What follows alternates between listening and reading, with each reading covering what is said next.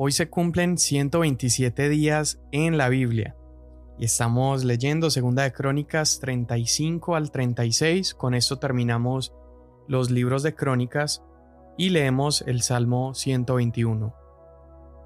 Segunda de Crónicas 35.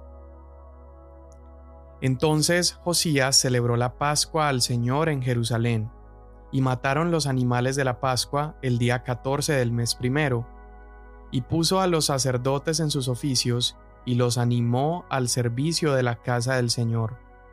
También dijo a los levitas que enseñaban a todo Israel y que estaban consagrados al Señor, Pongan el arca santa en la casa que edificó Salomón, hijo de David, rey de Israel. No será más una carga sobre sus hombros. Ahora sirvan al Señor su Dios y a su pueblo Israel.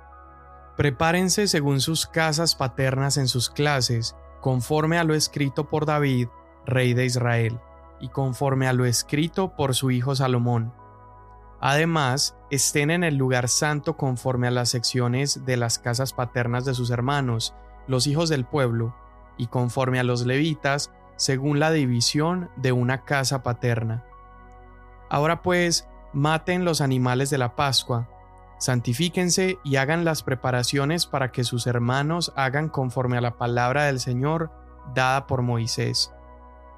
Josías contribuyó para los hijos del pueblo, para todos los que estaban presentes, rebaños de corderos y cabritos en número de treinta mil, más tres mil bueyes, todo para las ofrendas de la Pascua, todo ello de las posesiones del rey también sus jefes contribuyeron con una ofrenda voluntaria al pueblo, a los sacerdotes y a los levitas. Hilcías, Zacarías y Jehiel, oficiales de la casa de Dios, dieron a los sacerdotes 2.600 ovejas y 300 bueyes para las ofrendas de la Pascua. Asimismo, con Anías y Semaías y Natanael sus hermanos, y Asabías, Jehiel y Josabad, jefes de los levitas, Contribuyeron para los levitas cinco mil ovejas y quinientos bueyes para las ofrendas de la Pascua. Así fue preparado el servicio. Los sacerdotes se colocaron en sus puestos y los levitas según sus clases conforme al mandato del rey. Los levitas mataron los animales de la Pascua y mientras los sacerdotes rociaban la sangre recibida de la mano de ellos, los levitas los desollaban. Entonces quitaron los holocaustos para dárselos a las secciones de las casas paternas de los hijos del pueblo, para que los presentaran al Señor como está escrito en el libro de Moisés. Hicieron esto también con los bueyes, y asaron los animales de la Pascua sobre el fuego conforme a la ordenanza, y cocieron las cosas consagradas en calderos, ollas y sartenes, y las llevaron rápidamente a todos los hijos del pueblo. Después hicieron las preparaciones, para sí y para los sacerdotes, porque los sacerdotes hijos de Aarón estuvieron ofreciendo los holocaustos y la grasa hasta la noche. Por eso los levitas prepararon para sí y para los sacerdotes hijos de Aarón. También los cantores, los hijos de Asaf, estaban en sus puestos conforme a lo ordenado por David, Asaf, Emán y Jedutún, vidente del rey, los porteros en cada puerta no tenían que apartarse de su servicio, porque sus hermanos los levitas preparaban para ellos. Así se preparó todo el servicio del Señor en aquel día para celebrar la Pascua y para ofrecer holocaustos sobre el altar del Señor conforme al mandato del rey Josías. Los israelitas que estaban presentes celebraron la Pascua en ese tiempo y la fiesta de los panes sin levadura por siete días. No se había celebrado una Pascua como esta en Israel desde los días del profeta Samuel.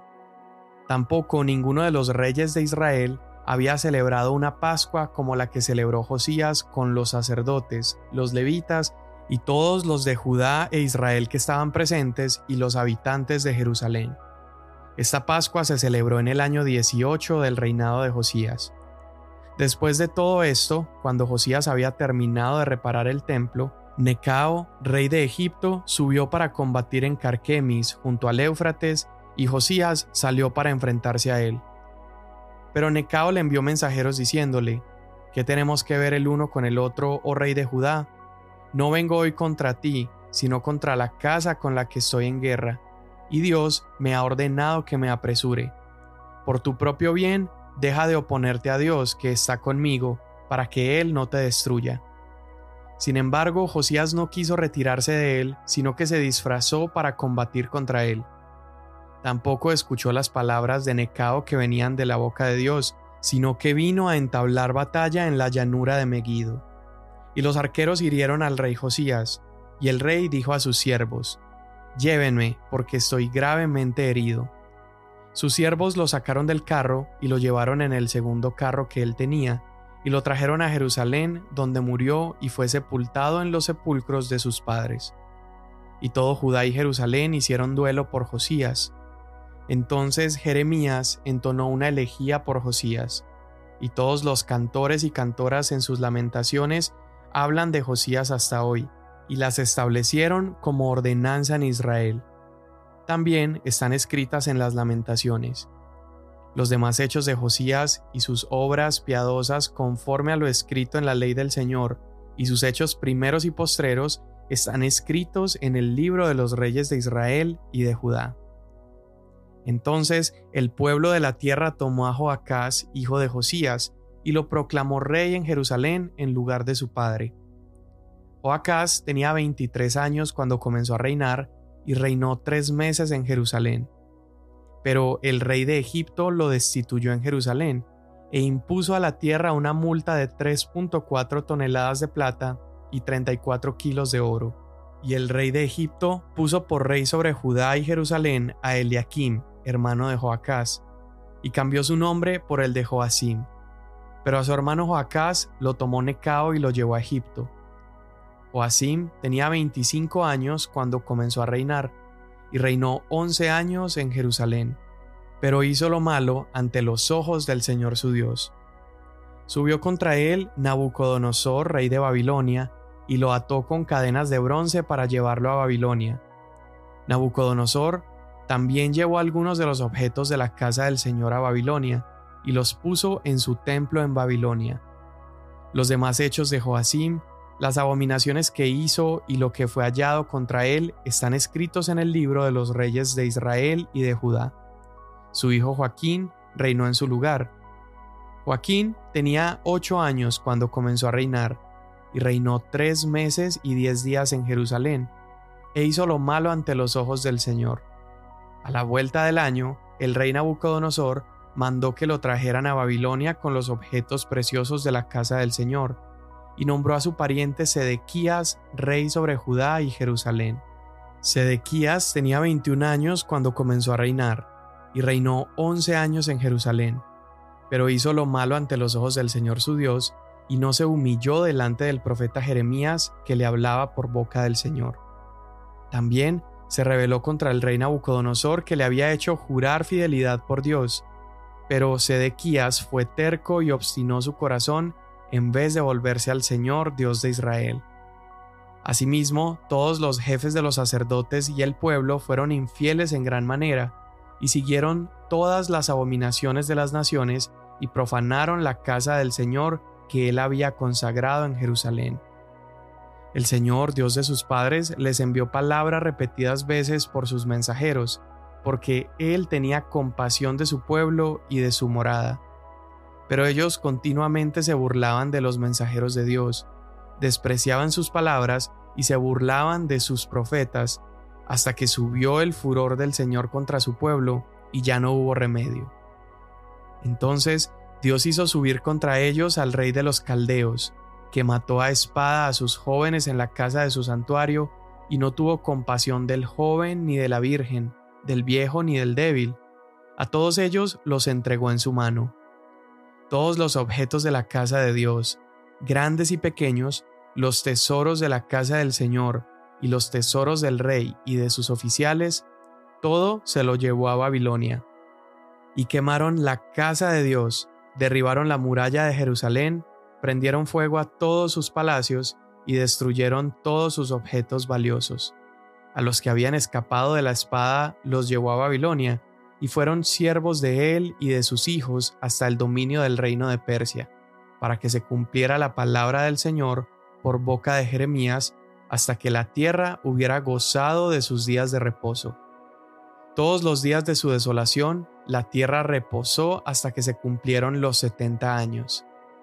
Y en el primer año de Ciro, rey de Persia, para que se cumpliera la palabra del Señor por boca de Jeremías, el Señor movió el espíritu de Ciro, rey de Persia, y éste envió a proclamar de palabra y también por escrito por todo su reino.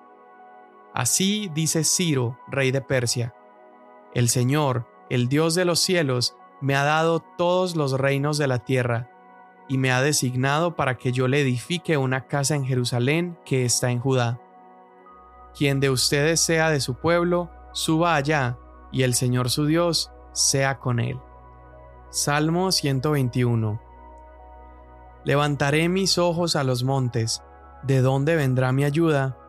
Mi ayuda viene del Señor, que hizo los cielos y la tierra. No permitirá que tu pie resbale, no se adormecerá el que te guarda, jamás se adormecerá ni dormirá el que guarda a Israel. El Señor es tu guardador, el Señor es tu sombra a tu mano derecha. El sol no te herirá de día ni la luna de noche. El Señor te protegerá de todo mal, Él guardará tu alma. El Señor guardará tu salida y tu entrada desde ahora y para siempre. Amén. Bueno, estamos leyendo el final del segundo libro de Crónicas y la manera en la que termina el capítulo 36 es la manera como empieza el siguiente libro que vamos a leer, que es el libro de Esdras. Y a partir de este momento nuestra lectura toma como un rumbo un poco diferente porque estamos ya viviendo ese periodo diferente, el periodo del exilio para la nación de Israel. Terminamos viendo los últimos días de Josías, este rey tan joven que tiene un encuentro con la palabra de Dios, su vida personal es transformada y a partir de esa transformación personal ocurre un avivamiento nacional. Y la manera en la que ocurre es tan significativa porque hay varias cuestiones que suceden que nos alumbran bastante la condición en la que estaba la nación, pero también el grado de encuentro que tuvo Josías con la palabra de Dios. Josías en uno de esos momentos él tiene que dar la instrucción a los sacerdotes o a los levitas que ellos traigan el arca de regreso al templo. Eso quiere decir que por los años anteriores el arca de la presencia de Dios había sido movida del templo. Probablemente estaba en casa de alguno de los sacerdotes y hay algunos estudiosos que dicen que probablemente la razón por la que los sacerdotes decidieron sacarla del templo es por el nivel de corrupción que había dentro del templo del Señor y el nivel de idolatría. Tanto que ellos no querían que el arca de la presencia de Dios descansara en un lugar donde había ídolos levantados a dioses falsos. Entonces mira cómo estaba la condición espiritual de la nación. Y luego Josías proclama la Pascua y él hace que se celebre una Pascua como no había ocurrido una desde los días de David. Es una Pascua muy grande. Recordamos que Ezequías había celebrado una Pascua anteriormente, pero esta que celebra Josías es mucho mayor.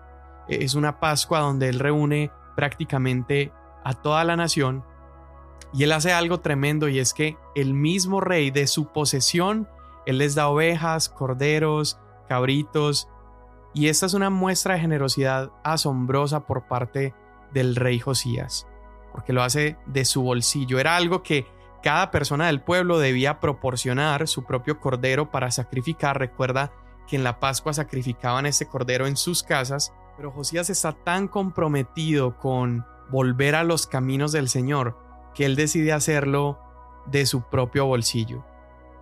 Esto nos muestra esa pasión por tener esta celebración de la Pascua, al punto de incluso él asumir los gastos.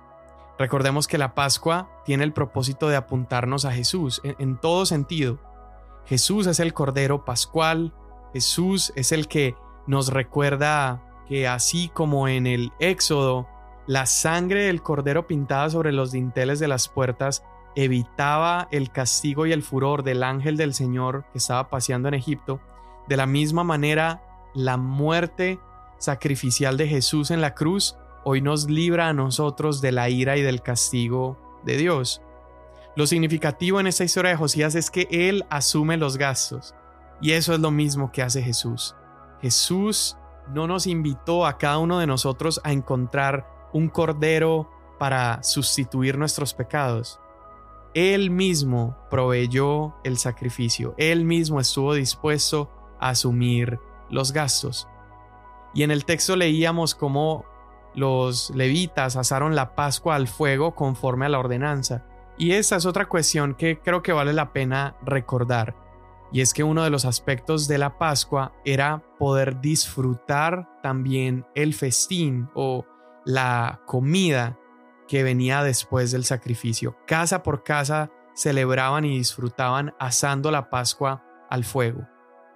Cristo, Jesús en la cruz, Él recibe el fuego de la ira del Padre y porque Él ha sido pasado, el Cordero Pascual ha sido pasado por el fuego, hoy nosotros podemos disfrutar de las bendiciones que tenemos a partir de la cruz. Hoy podemos comer y podemos beber de Él y ser satisfechos, que nuestra alma, que esa, no, no una hambre temporal en nuestros cuerpos, sino una hambre espiritual, una hambre que no podía ser saciada por nada más, hoy puede ser saciada por Cristo nuestro Cordero Pascual.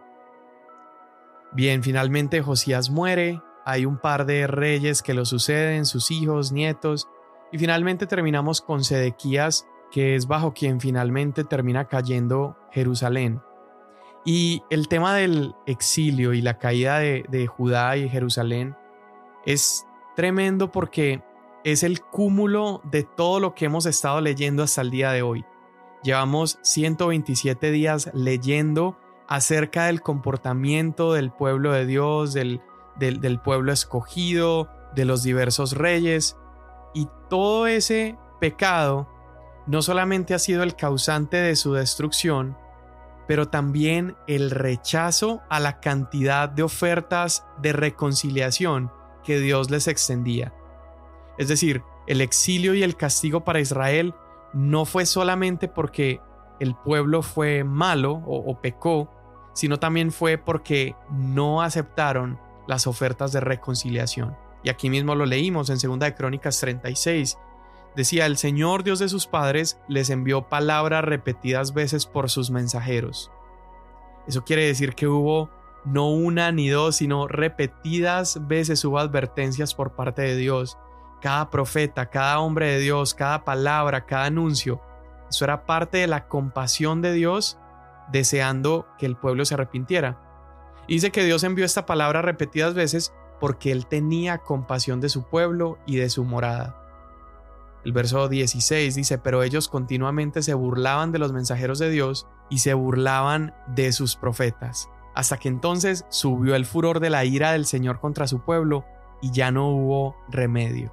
El cúmulo entonces del castigo de Dios sobre Israel tuvo también mucho que ver con un pueblo que se obstinó y se rehusó a recibir la reconciliación por parte de Dios.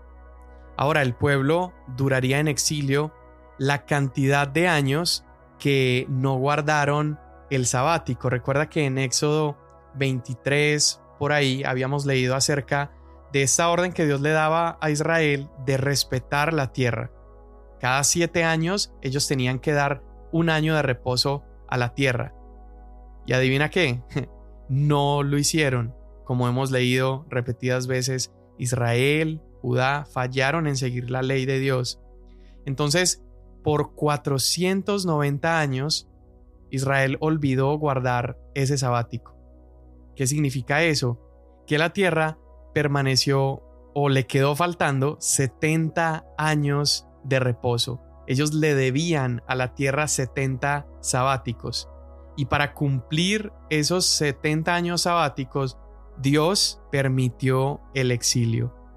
Fíjate cómo los eventos, aún los hechos históricos, Dios moviendo a reyes de otras naciones, reyes perversos, moviendo a Nabucodonosor, a los asirios, a los medos, a los persas. Nada de esto es arbitrario.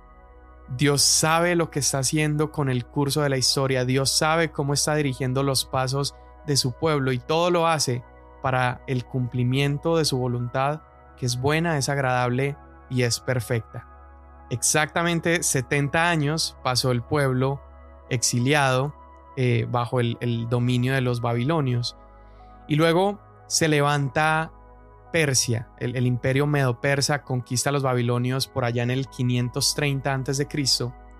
Y al pueblo judío, este rey, del cual también vamos a leer ahora en el libro de Esdras, Ciro, es movido por Dios. Dios sacude el corazón de Ciro y les permite regresar a su tierra para reconstruir el templo, reconstruir la ciudad. Así que mira cómo Dios no ha quitado el dedo del renglón en la narrativa de su pueblo. Porque terminamos leyendo que Dios los envía al exilio porque ya no había más remedio. Pero cuando se cumplen estos 70 años del pueblo en el exilio, Dios siendo fiel a su pueblo y Dios siendo fiel a sus promesas, hace que Ciro, el rey de Persia, los envíe de regreso a Jerusalén y comienzan a reconstruir el templo. Esto es un cuadro perfecto de la esperanza que encontramos en Dios.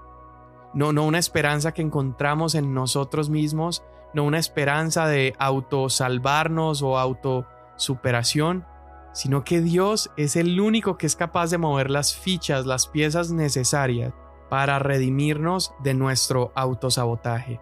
Dios fue capaz, a Dios le plació escoger a un hombre, podríamos decir pagano, un hombre que ni siquiera era parte de su pueblo, un rey de otra nación, para redimir, para fungir como el ungido de Dios en ese momento, para liberar al pueblo y hacer que regresaran a la nación, y que entonces la historia de redención pudiera seguirse escribiendo.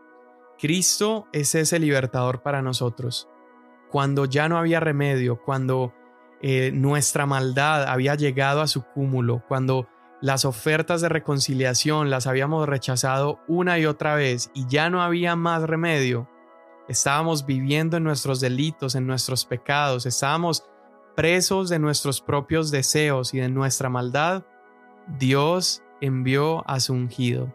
Dios envió a Cristo Jesús, el cual nos retorna a nuestro diseño original, el cual nos retorna a nuestro Edén, cambia nuestro corazón, construye nuevamente un templo en nosotros y entonces el Padre viene a morar en nuestras vidas. Pero todo esto es una obra que proviene de Él porque nosotros éramos incapaces de salvarnos a nosotros mismos. Señor Jesús, hoy te damos tantas gracias porque estos pasajes son un cuadro de nuestra condición. Estábamos exiliados, estábamos desterrados, estábamos muertos sin esperanza y sin identidad porque te habíamos desobedecido y habíamos escogido todo excepto a ti. Y tú, Señor, en el momento preciso enviaste a tu Hijo a morir por nosotros para darnos esperanza, para darnos vida, para darnos nuevamente identidad y para reconstruir tu morada en nuestros corazones. Hoy te alabamos por eso en el nombre de Jesús. Amén.